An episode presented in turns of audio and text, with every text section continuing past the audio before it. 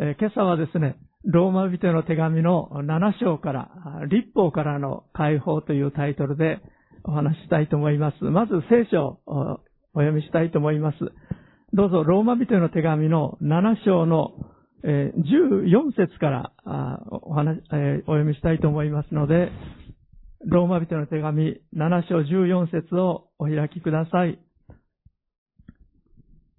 最後までお読みいたします。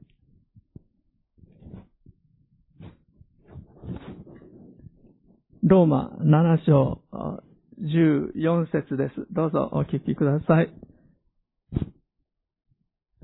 私たちは立法が霊的なものであることを知っています。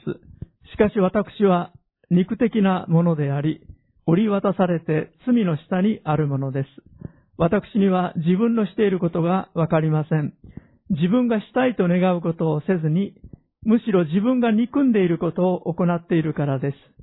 自分のしたくないことを行っているなら、私は立法に同意し、それを良いものと認めていることになります。ですから今それを行っているのは、もはや私ではなく、私のうちに住んでいる罪なのです。私は自分のうちに、すなわち自分の肉のうちに、善が住んでいないことを知っています。私には良いことをしたいという願いがいつもあるのに、実行できないからです。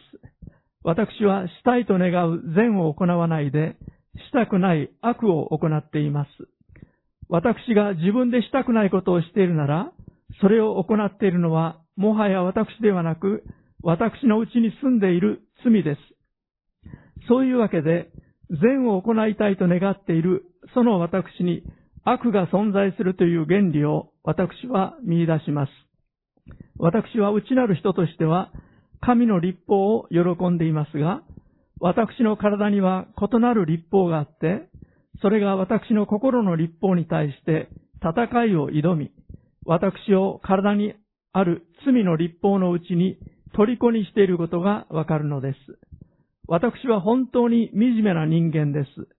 誰がこの死の体から私を救い出してくれるのでしょうか私たちの主イエス・キリストを通して神に感謝します。こうしてこの私は心では神の立法に仕え、肉では罪の立法に仕えているのです。お祈りします。愛する天皇お父様、この朝、私たちここに共に集い、あなたの前に出ることができて、礼拝の時を持つことができることを心から感謝いたします。大した雪でなかったこともありがとうございます。またこうして、あなたご自身が目には見えませんけれども、私たちのただ中におられ、私たち一人一人を今日訪れてくださり、御言葉により、ご精霊により、励まそうとしてくださっていることを感謝します。どうぞ私たちがより深いところで、今日あなたに新しい出会いを経験することができますように。主よあなたご自身を経験して変えることができますように。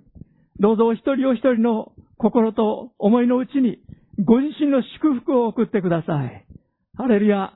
私たちの思いを超え、期待を超えて働くことのできるあなたに、イエス・キリストのお名前によってお祈りいたします。アーメン。メン。ある池のほとりで、えーカエルたちが会議を持ちました。その会議をしているときに、一羽の鶴がさーっと空を、空に飛び上がって飛んできました。とってもかっこよかったんです。それでカエルたちは、ああいつになったら、僕たちはあのように飛ぶことができるかなと、飛んでみたいなと話しました。それと、一匹のカエルがですね、いいことを思いついて、鶴のところに行きました。ねえねえ、鶴さん。棒の片方くちばしで加えて飛んでくれない。僕はもう片方を加えてるから。そしたら僕も飛ぶことができるから。一度飛んでみたいと思ってたんだ。お願いするよ。いいよ。いい考えだな。と、えー鶴は答えてですね。そして、さーっと飛び上がってきました。すると、その池のほとりにいたカエルたちはですね、おー、カエルが飛んでるすごいなーかっこいいなー誰があんなこと考えたんだ？すると、そのカエルがですね、僕だよって言いました。そのまま下に落っこして死んでしまったわけなんですけれども、まあ、ビリー・グラハム先生がよく好んで使われた例えの話でありますけれども、私たちは心の内に自分だけは賢い。自分は優れている。自分は立派だと。自分は、自分は他の人よりもいい考えを持っている。そういう思いを持っている高ぶり、傲慢、そういったものが心を支配しやすい人間であります。聖書は私たちのうちに罪があるということを教えています。皆さんと一緒にこれまで学んできたローマ人への手紙のテーマは二つあります。一つは、福音は救いを得させる神の力。これが一つのテーマです。もう一つは、キリストによって救われて新しく作られた人はどのように生きるべきか。それをこのローマ人の手紙は教えています。私たち人間の問題は罪の問題であります。で、この罪の問題をイエス様がどう解決してくださったかということを、このローマ人への手紙の中でパウロが教えています。まず私たちは、古語の自分が犯したいろいろな罪がある。そのことをローマ書の一章でパウロは取り扱って教えています。特に偶像崇拝の罪です。誠の神様に背を向けて、自分が神であるかのように、いろいろと考え出して、そして神様の喜ばれない方向に行ってしまって、暴力に走ったり、盗みに走ったり、陰口を言ったり、約束を破ったり、様々な間違った生き方をしてしまっている。性的な盗作に陥ったり。そういった事柄について、パウロは、これらすべてのことを、これらのことを行う者はすべて死に値するとということを語っています。ローマ書の2章においては、ユダヤ人の罪についてパウロは取り扱っていました。このローマの教会というのはユダヤ人と違法人の混合教会でしたから、違法人、ユダヤ人以外の人たち、私たち日本人も違法人という、ユダヤ人にとっては違法人でありますけれども、この違法人とユダヤ人の両方をパウロは取り扱っています。ですから、ローマ書の2章を見ますと、2章の1節のところで、パウロはこう始めています。ですからすべて他人を裁く者よ。あなたに弁解の余地はありません。あなたは他人を裁くことで、自分自身に裁きを下しています。裁くあなたが同じことを行っているからです。ユダヤ人の人たちの問題は、先民意識の問題でした。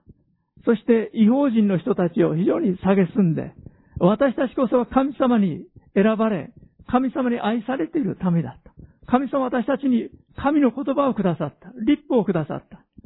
あの違法人たちは偶像を拝む者たちだ。また偶像を拝む者たちだ。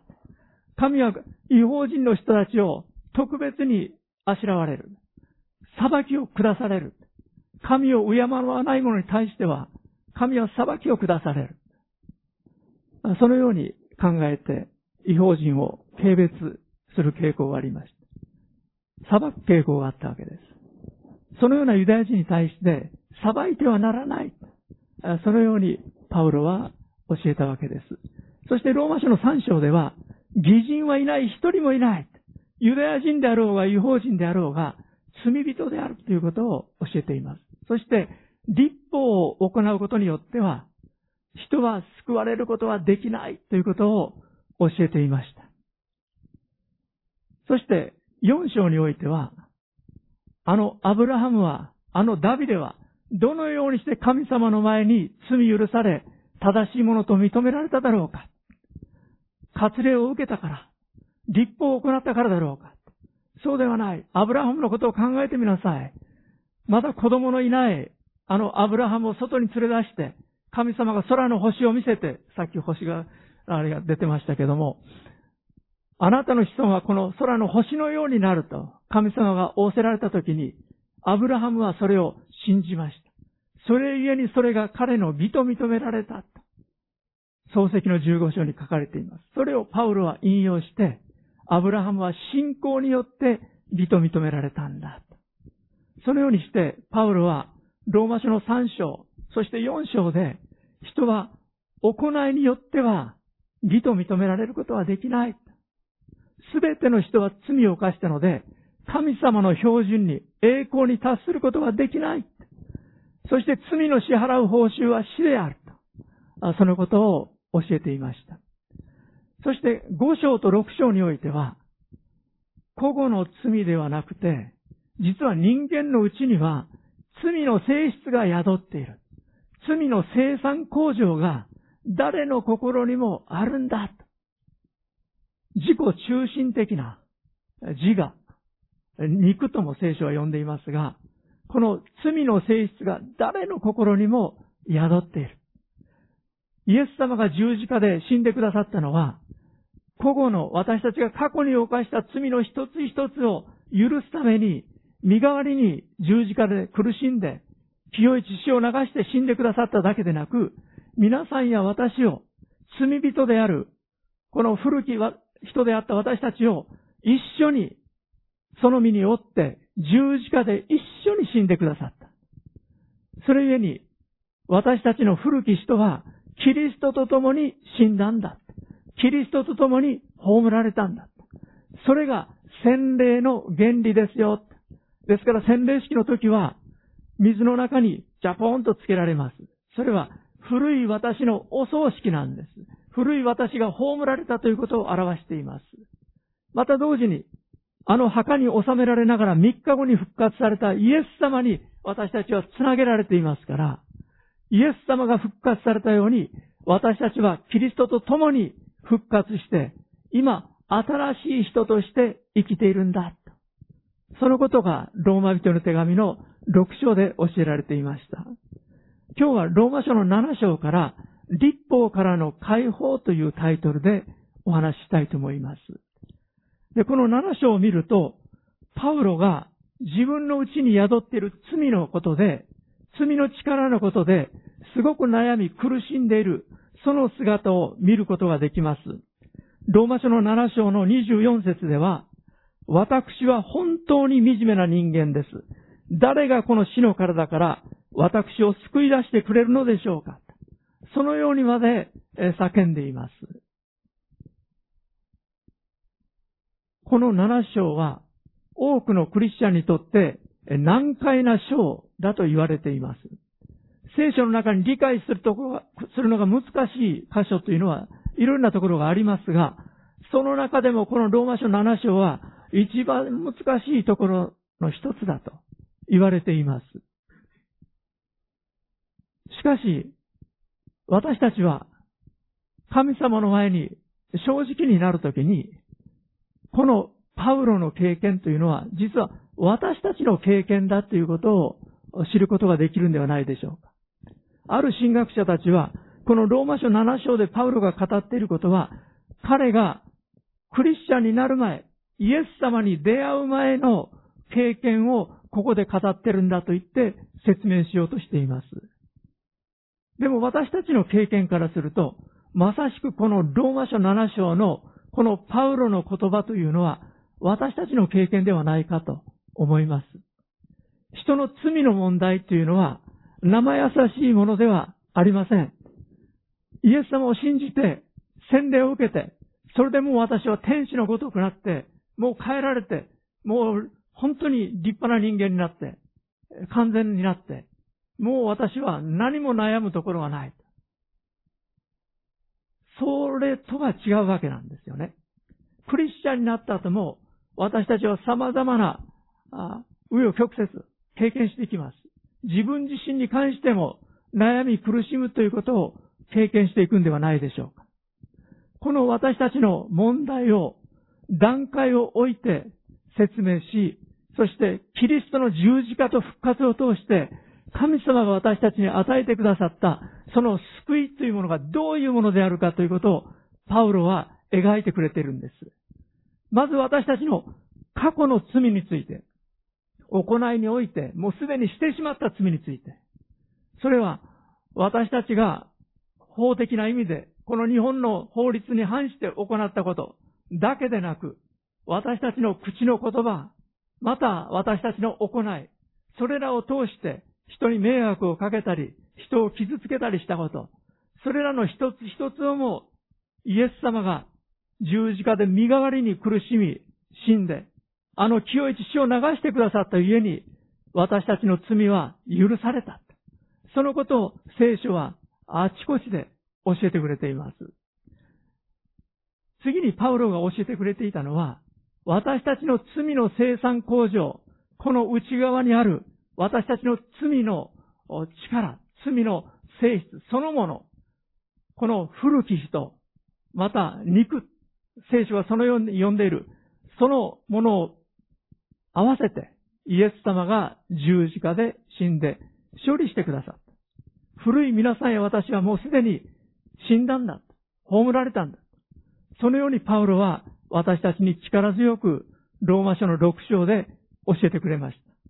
そのように認めなさい。そのように見なしなさい。計算しなさい。そう、パウロは教えていました。しかし、なお、パウロの苦しんでいる言葉、姿をこの7章で私たちは見させられるわけです。この7章が取り扱っているのは、罪の問題からさらに進んだ立法の問題を取り扱っているんです。そして神様は私たちを罪から解放してくださっただけでなく、立法からも解放してくださったと、パウロは教えているんです。その意味について、え今朝お話ししていきたいと思います。立法における苦しみとパウロが呼んでいるのは、実は罪とも深く関係していることですけれども、立法が罪と違うことがあります。立法というのは、それ自体は良いものであるということです。どうぞ、ローマ人の手紙の7章の12節お開きください。ローマ書の7章12節です。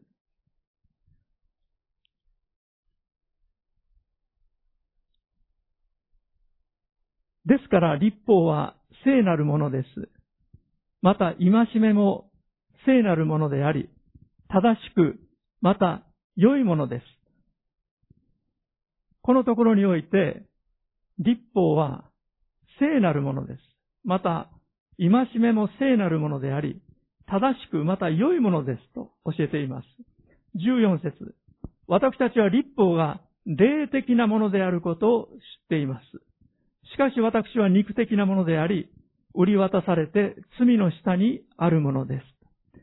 立法自体は悪いものではない。良いものである。霊的なものである。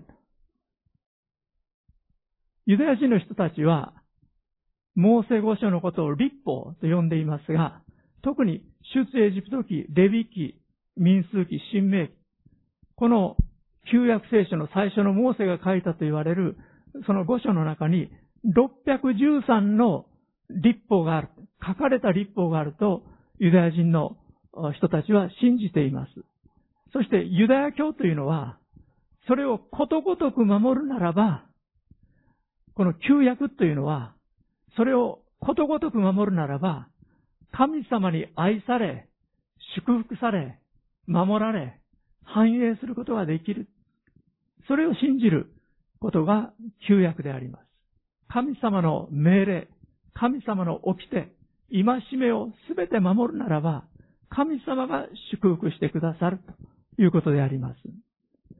しかし神様があのモーセの時代、紀元前1500年頃に、この立法を与えてくださったことには目的がありました。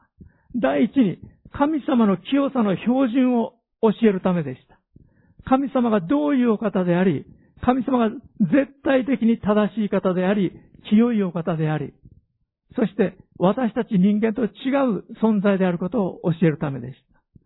第2番目に、立法は人の罪を明らかにするために与えられました。そのことが、このローマ書の14節以降に書かれていることに関係しています。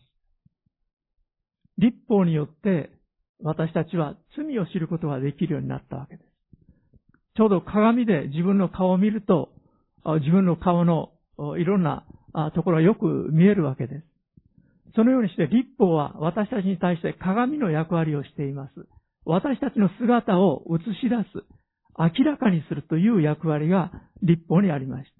そして三つ目の立法の役割は、私たちをキリストへと導く養育係としての役割だと、使徒パウロはガラテヤ書の3章で語っています。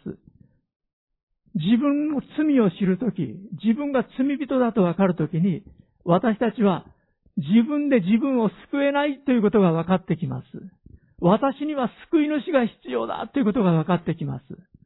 それを教えるために神様は立法を与えられたんだっていうんです。私たち人間があのアダムの子孫として堕落した罪の性質を持った人として生まれてくるとき、私たちは神の立法を自分で守り行うことができない。それを知ってほしい。そのように神様が願って立法をお与えになった。そのことを聖書は私たちに明らかにしているわけです。ところが私たち人間の問題は何かと言いますと、イエス様を信じた後、特に私たちは真面目なクリスチャンであればあるほど、神様に喜ばれる生き方をしたい。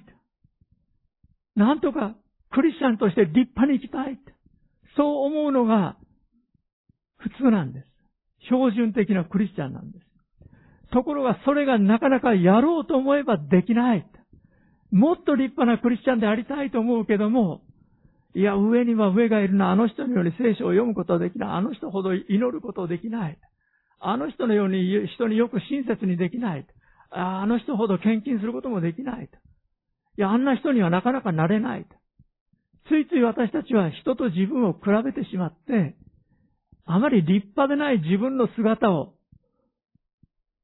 見るようになってきます。私はダメだなぁと。私は、と。人と自分を比べて、私、私っていうことで悩んでしまう。そういう時が、真面目なクリスチャンであるならば、誰にもやってきます。まさに、使徒パウロにとっては、このローマ書7章は、そのような経験を教えているんです。自分の内側を見て、私、私、私という時に、私たちは悩んでしまいます。自分の醜い姿が見えてくるからです。私たちは立法からすでに解放されているはずのものなんです。イエス様の十字架の恵みによって救われた、信仰によって救われたはずなんですが、立法主義的な意識、立法主義的な生き方というものが私たちについて回るんです。立派であろうとすればするほど、立派なことをしていればしているほど、私たちはその意識がやってくるんです。ある時は私たちはその意識にさえ持たない、気づかない。そういう時もあります。そういう時は人の目には傲慢に映るんです。自分ではわからない。韓国のあるクリスチャン新聞社が韓国の牧師さんたちにアンケートを取りました。あなたの教会でどういう信者さんが一番扱いにくい信者さんですか？ナンバーワン。40日間の断食をした人。ナンバーツー。聖書学校を卒業した長老さん。失意さん。このような人が扱いにくい。まあこれ言わなくてもいいのに私、あの、神戸東部教会という在日大韓教会の神戸の教会でお話しして、後で食事に連れて行ってくださった二人の失意さんが、先生実は私たち、えー、聖書学校の卒業生なんですって言って、ちょっとまずかったなと思ったんですけども、まあ、韓国の話です。韓国先生たちによれば、40日間の断食をした信者さんって、なかなか扱いにくい。なぜでしょうか？私は40日間断食したんですよ。先生まだしてないでしょうとかね。どうですか？この教会で何人ぐらいいるんでしょうか？とか。そういう高ぶりの思いが行いとともにやってきやすいということです。そして聖書学校で学んだら、私はもう知ってると。私は牧師よりもよく知ってるぞと。いろいろと批判的な思いがやってきやすいんです。実はそれが、使徒パウロの問題であり、皆さんや私の問題でもあるんです。立法主義っていうのは、私たちが主に一生懸命熱心に奉仕すればするほどまたついて回ってくるものでもあるんです。いつも私たちは神様の恵みの土台に目を留めて、十字架に目を留めて、イエス様に目を留めていかなきゃならないんですけど、気をつけないと自分自身の行いであるとか、自分自身の外面的なことであるとか、そういったことに目を留めやすくなってしまうんです。私たちの内側に、依然としてクリスチャンになった後でも、罪の力が残っていると、働いているということを私たちは知らなきゃなりません。使徒パウロはこれを肉と呼んでいますが、また自我と言ってもいいと思います。私たちはなぜ聖書通読を必要としているか。なぜ日々お祈りの時を必要としているか。なぜこうして礼拝を共に持つ必要があるか。まあ、いろんな理由がありますが、一つは私たちの肉の性質、肉性、自分の肉の思いを日ごとに、朝ごとに、夕ごとに、十字架のもとに下ろしていく必要があるということです。その日を振り返る中で、ああ、言わなくてもいいこと言ってしまったなと。神様今こんな思いを許してください。私たちは祈りの中で神様に喜ばれない肉に属することを一つ一つ下ろしていくんです。そしてイエス様の清い血潮で清めてください。私の心と思いを清めてくださり、また精霊で満たして導いてください。祈るんです。ローマ書の8章は次回にお話ししますが、ローマ書の8章、一つのとこだけ隣ですので、えー、お読みしたいと思います。八章の三節肉によって弱くなったため、立法にできなくなったことを神はしてくださいました。神はご自分の御子を罪深い肉と同じような形で、罪の清めのために使わし、肉において罪を処罰されたのです。それは肉に従わず、御霊に従って歩む私たちのうちに立法の要求が満たされるためなのです。肉に従う者は肉に属することを考えますが、御霊に従う者は御霊に属することを考えます。実は私たちを満たし、私たちを導いてくださる神様の素晴らしい恵みがあるんです。それがイエス様を信じる者に宿ってくださる神の御霊です。この御霊が神の思いを私たちに与え、神の願いを私たちに起こし、私たちを祝福し導いてくださるというんです。これについては次回にお話ししますが、その前に今日はイエス様の十字架がどのような素晴らしい恵みの宮座を立法からの解放という形で私たちに与えてくださったかということをお話ししたいと思います。私たちの内側に残っているこの罪の性質について、えー、私お話ししましたけれども、本当に私たちはいろんな意味で弱さを持っているものであります。立法は罪を明らかにすると言いましたけれども、人間には罪に惹かれる欲望というのがあります。学校の先生たちが、まあ、多くの小学校でうさぎを飼ったりしていますけど、うさぎをいじめてはいけませんと子供たちに教えると、かえってうさぎをいじめる子が増えたというんですね。それで、ある先生が考えて、うさぎに優しくしましょう、いうスローガンを出して教えたら、いじめが、うさぎをいじめる子が少なくなったそうです。いじめてはいけませんと言われると、いじめたくなってしまう。優しくしましょう言った方が、どうもいいようです。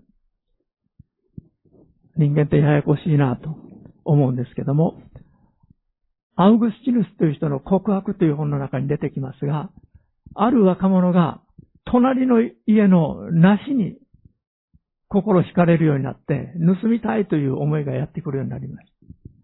そして嵐の夜に、隣の家にの庭に忍び込んで、そして落ちてきた梨をたくさん取って持って帰ったんです。でも自分では一個も食べないで、全部豚の餌にして与えたっていうんです。食べたくて盗みに入ったんじゃなくて、盗んでみたかった。盗みたいという欲求が起こったっていうんです。人間の心の問題について私たちに教えてくれることであると思います。この私たちが、この内側にある罪からどうしたら解放されることができるか。イエス様がローマ書6章までで教えてくださっていたのは、イエス・キリストの十字架によって、古き私たちはイエス様と共に十字架につけられた。そして、葬られた。キリストと共に復活した。そのことを知りなさい。認めなさい。そう信じなさい。そのようにパウロはローマ書6章で私たちに教えてくれていました。じゃあ、立法からの解放についてはどうでしょうか？立法というのは罪の領域に入るけれども、いわゆる罪とはちょっと高尚な罪になります。神様を喜ばせようとする。しかしそれは自分の力で喜ばせようとする。人間的な力で、自分、自分の立派さで神様を喜ばせようとする。そのために起こってくる苦悩、悩み。それからどのようにしたら解放されるか。それについてこの7章では書かれているわけです。その手順について、パウロが教えているのが7章の前半部分になります。7章の1節から 4節のところをお読みいたします。ローマ7章1節から4節です。それとも兄弟たち、あなた方は知らないのですか？私は立法を知っている人たちに話しています。立法が人を支配するのは、その人が生きている期間だけです。結婚している女は、夫が生きている間は立法によって夫に結ばれています。しかし夫が死んだら自分を夫に結びつけていた立法から解かれます。従って夫が生きている間に他の男のものとなれば会員の女と呼ばれますが、夫が死んだら立法から自由になるので、他の男のものとなっても会員の女とはなりません。ですから私の兄弟たちを、あなた方もキリストの体を通して立法に対して死んでいるのです。それはあなた方が他の方、すなわち死者の中から蘇った方のものとなり、こうして私たちが神のために実を結ぶようになるためです。ここでパウロが例えてる例え、若干わかりにくいですけども、立法を夫に例えています。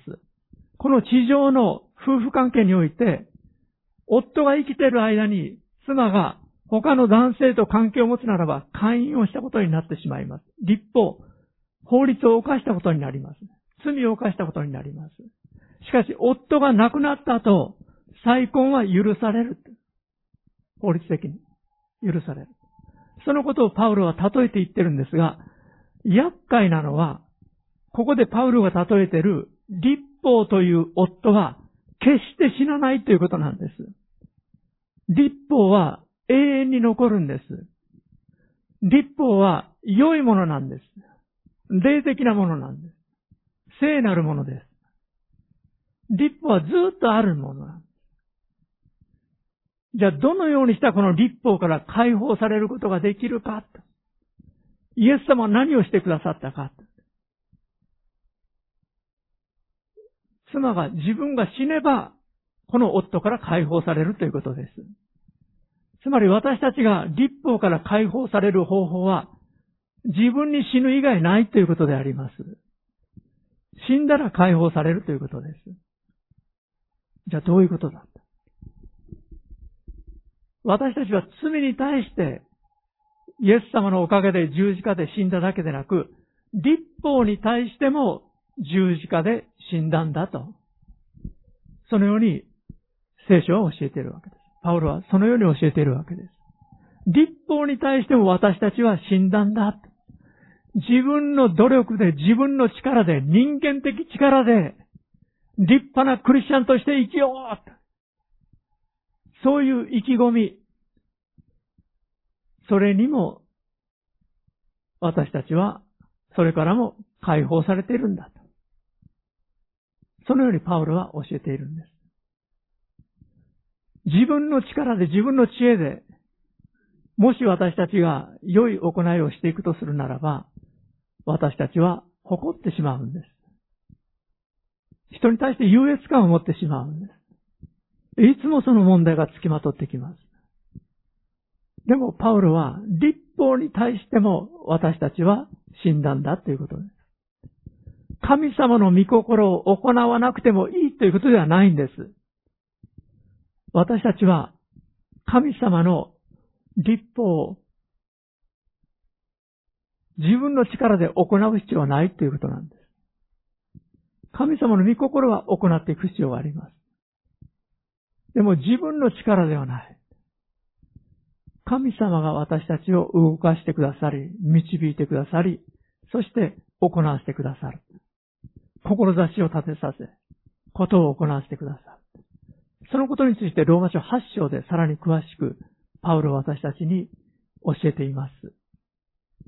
私たちの大きな問題は何かというと、このローマ書7章の後半にそれが理由が隠されています。それはあまりにも私、私、私という意識が強いということです。14節から何度私というこの漢字が出てきてるでしょうか一度ちょっと皆さんも数えてみられたらいいと思います。私は、私は、私のって。何度もパウロは語っています。で私たちの問題は、私の意識があまりにも強い。私、私、私がどう思われたか。私についてみんなどう言ってるか。私がどうだったか。で、実はそれが私たちの心の問題と非常に大きな関係があるっていうんです。あるお医者さんは、私は2週間でうつ病を治すことができますよと言っています。どうしたら治るか。あなたの世界に生きるんだって言うんですよ。私の世界ではなくて。あなたのために何ができるだろうか。あなたを喜ばせるためにはどうしたらいいだろうか。他の人のことを意識して生きなさいって言うんです。それをすごく教えてくれたのが、パッチ・アダムスという映画です。とてもいい映画です。めったに映画の宣伝はしませんけれども、もう古い映画になりましたけれども、あの、すごく、あの、教えられる映画です。このパッチ・アダムス、この映画の主人公になった人ですね。彼は、うつ病にかかってしまって、病院に入院したわけです。そして、同室になった人が幻影を見るわけなんですよ。リスが現れるんですよ。リスが現れて、こっちに現れ、あっちに現れてですね、彼を脅かすわけです。で、変な人とこう同室になりましてね、あそこにリスがいる、今こっちを見てるとかね、こう、怯えるわけです。で、彼、この主人公は戸惑ったわけですけども、あそうだ、この人を楽にしてあげようと思って、そして今どこ？よしって言ってですね、その人と一緒になって、そして、あ、今やっつけたぞって言ってね、こう、一緒に戦うわけですよ。そういうふうにしてたら、この同室のリスの幻影を見ている人に変化が起こってきたわけです。微笑みが出てきたんです。心が落ち着くようになってきたんです。そして何よりも、はっと気づいたら、自分がうつ病から解放されていることに気づいたわけなんです。ああ、僕はもう自分の人生に幻滅を感じて、あ自分は自分はと思って生きてきたけども、他の人のために生きるということは、本当に自分を自由にさせてくれる。自分を病から解放してくれた。これこそ大事なことだ。私は人を喜ばせることのできる生き方をしたいというので、彼は医学の道を志して、えー、医科大学に入るわけなんですね。そして、もう末期癌の人たちとか、そういう人たちの癌は、また癒しのために、ピエロの格好をしたりして、病室を訪ねて行ったりし、小児がんにかかっている子供たちを笑わせたりとか、そういう働きをしたり、そしてまた、お医者、他のお医者さんたちも呼びかけて、そういう、あの、人を笑わせたり、もう自分の一生が短いということを知って、最後の願いは何ですかと聞いて、その願いを、願いが叶うように助けてあげる。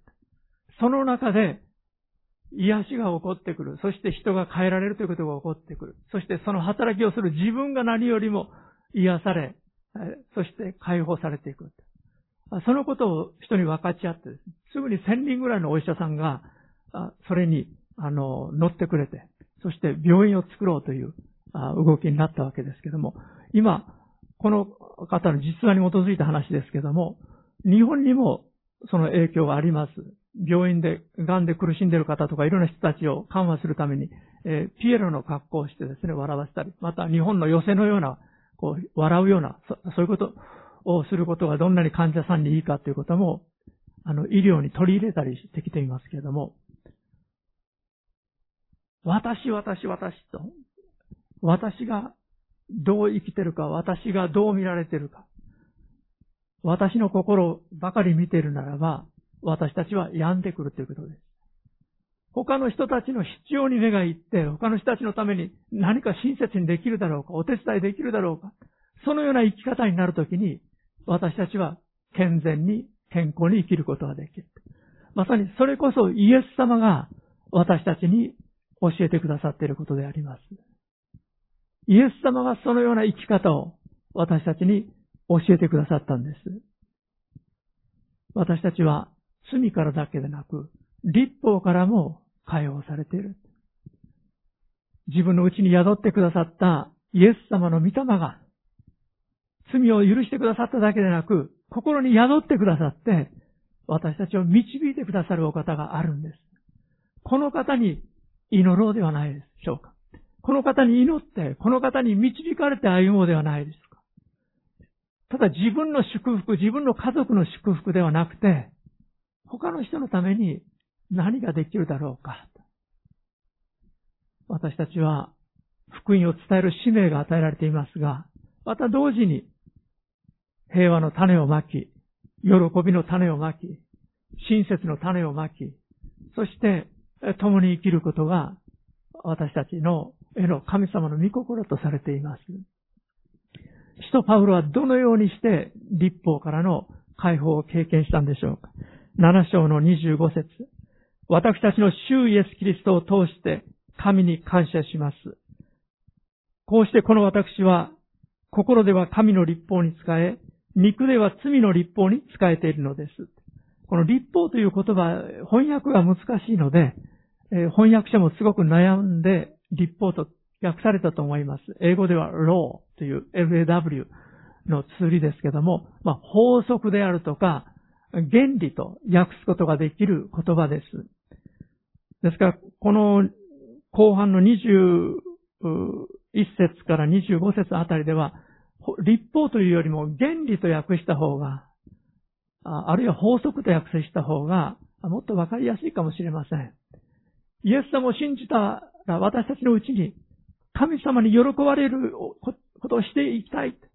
喜ばれる生き方をしたいという、あるいは神、善を行おうという、そういう原理が働くんです。精霊様が宿ってくださってますから、そのように導いてくださいます。でも一方では、罪の原理が働いている。肉の原理が働いている。同じ人の思いの中で、神様の御心もやってくるし、神様に喜ばれない思いもやってくる。しかし、クリスチャンというのは、その良い方を選ぶことができるように自由が与えられているということです。そしてそれを選んで私たちは生きるものとされているということです。パウロの解放はイエス・キリストに目を留めたことです。